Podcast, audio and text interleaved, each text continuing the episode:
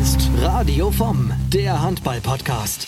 Hallo und herzlich willkommen bei Radio vom. Schön, dass ihr mit dabei seid. Heute mit dem VfL Gummersbach. Lukas Blome ist bei mir. Ich grüße dich.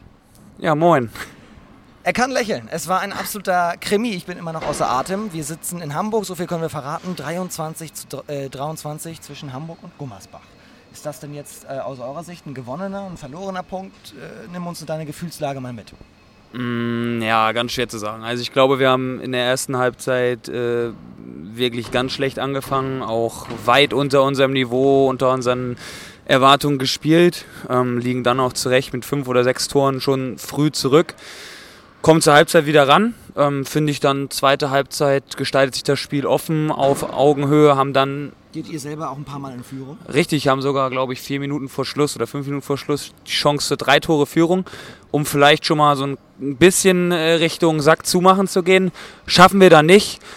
Und äh, ja, am Ende, im letzten Angriff, verwerfen wir den Ball. Dann hat äh, Hamburg noch Zeit. Ähm, kommt da nichts dabei rum. Ich glaube, um, um, am Ende muss man sagen, ist das eine gerechte Punkteteilung gewesen. Volle Halle, Tempo, viele ähm, enge Zweikampfsituationen. Das war doch wirklich ein Handballspiel. Also wenn man es jetzt äh, aus neutraler Sicht mal sieht, was, was die Fans begeistert. Sowas will man sehen. Ja, ich glaube, das hat man auch an der Stimmung gemerkt. Die Halle war wirklich super laut. Äh, man hat phasenweise in unserem Angriff sein eigenes Wort fast nicht verstanden äh, vor lauter Gepfeife, aber ich glaube, genau äh, sowas braucht man und äh, das, da geht Hamburg mit einem guten Beispiel voran, was Kulissen angeht und ich glaube, du hast es ja vor dem Spiel schon gesagt, ähm, glaube, ihr seid in der Zuschauertabelle auf Platz 1 und wir irgendwie auf Platz 2 oder 3, ja, irgendwie richtig. sowas. Und ähm, das merkt man bei, bei so einem Auswärtsspiel äh, auf jeden Fall. Wir hatten auch ein paar Fans dabei. Ähm, ja, aber waren halt viele gegen uns heute, aber hat Spaß gemacht und ja. Wenn wir auf die Tabelle gucken, es ist unglaublich eng und zwar nicht nur in den Top 3. Ihr seid als Dritter in diesen Spieltag gegangen. Jetzt, wo wir gerade das Interview aufzeichnen, haben die anderen noch nicht gespielt. Ähm, aber ja, Essen hat, glaube ich, gespielt. Die haben, glaube ich, mit vier oder fünf Toren gegen, gegen Elf-Florenz mhm. zu Hause gewonnen, genau. Ja, also wie du schon sagst, ist alles eng da oben. Ich glaube, Coburg hat drei Punkte Vorsprung, jetzt auf uns jetzt äh, laut Minuspunkten vier Punkte. Äh, die müssen natürlich noch spielen, haben äh, nach Minuspunkten zwei Punkte. Ähm, Bietigheim, äh, glaube ich, punktgleich oder auch ein Punkt vor dann jetzt sogar, ohne äh, das Spiel, was die jetzt noch haben. Ja, ist äh, alles eng, ist viel möglich. Ähm, ist doch spannend. Es ist fantastisch. Es, äh, man, kann, man kann gar nichts sagen. Euer Coach Torge Greve hat auf der Pressekonferenz eben gesagt, er würde nicht einen Euro wetten in dieser verrückten Liga, weil man nichts vorhersagen kann. Und er nimmt auch die Top 6 mit rein ins Aufstiegsrennen. Gar nicht auf 3, 4 beschränkt. Er sagt alle 6. Gehst du damit? Ja, absolut. Also ich glaube, ähm, man sieht das äh, Spieltag für Spieltag, dass wirklich äh, hier jeder jeden schlagen kann. Ähm, vor zwei Wochen verliert Hamm noch in, in Elbflorenz. Ähm, dann vielleicht für viele auch überraschend, aber ich glaube auch Elbflorenz ist eine Mannschaft, die hat eine unheimliche Qualität. Und äh, genauso trifft das auch andere Mannschaften. Auch wir verlieren, äh, verlieren Spiele, die wir nicht verlieren müssen. Ähm, nehmen wir mal als Beispiel Emstetten äh, gleich zu Anfang. Und äh, ja, deswegen ist diese Liga halt so unberechenbar, wie es, wie es nach außen auch immer so präsentiert wird. Das heißt, der, der sich am wenigsten Ausrutscher leistet, der wird es dann am Ende wohl auch machen.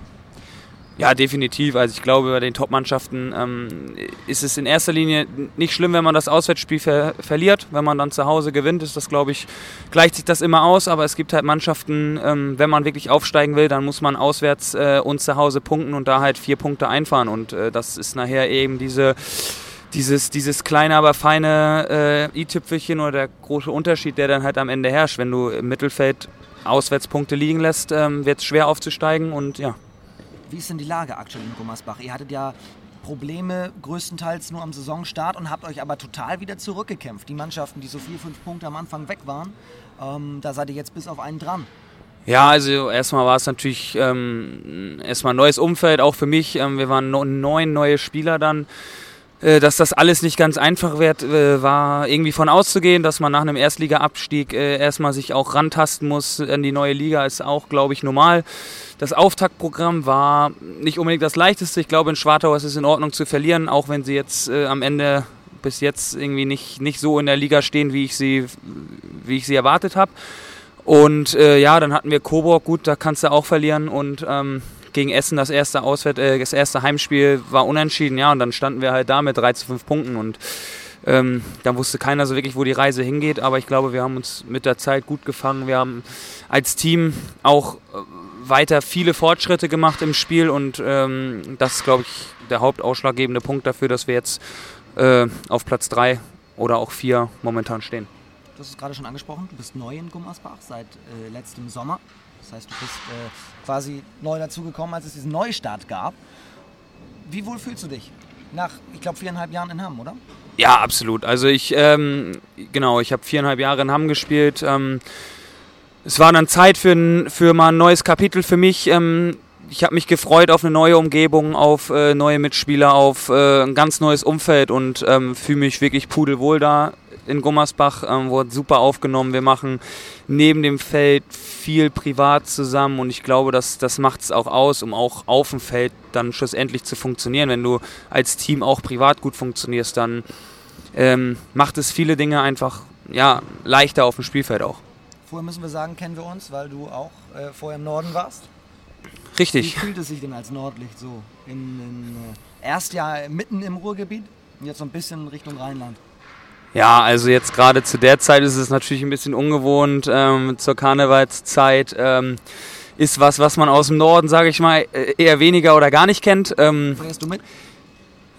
ja, was heißt feiern? Also so, so wie man es äh, wie man's erlaubt kriegt. Aber äh, dieses Verkleiden, ein bisschen Spaß haben mit Leuten zusammen, äh, mit der Mannschaft zusammen, ist, glaube ich, auch immer ganz, eine ganz gute Teambuilding-Aktion und es bringt immer Spaß und ähm, ja, wenn man Spaß hat, glaube ich, äh, fällt es einem immer leicht und ich fühle mich, wie gesagt, super wohl und ähm, ja, vermisse natürlich den Norden, bisschen, bisschen die Ostsee, aber das gehört dazu.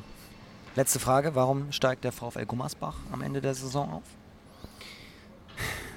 Ja, also wenn ich mir das aussuchen dürfte, weil wir äh, jetzt in der, im letzten Saisondrittel ähm, wenig Punkte liegen lassen und uns als Team weiter so präsentieren, wie wir es phasenweise schon getan haben und äh, unsere Punkte holen. Das ist ein Wort. In diesem Sinne danke ich dir, gute Heimreise. Vielen Dank. Ich danke euch fürs Zuhören, fürs Zuschauen. Das war Lukas Blome vom VfL Gummersbach bei Radio V.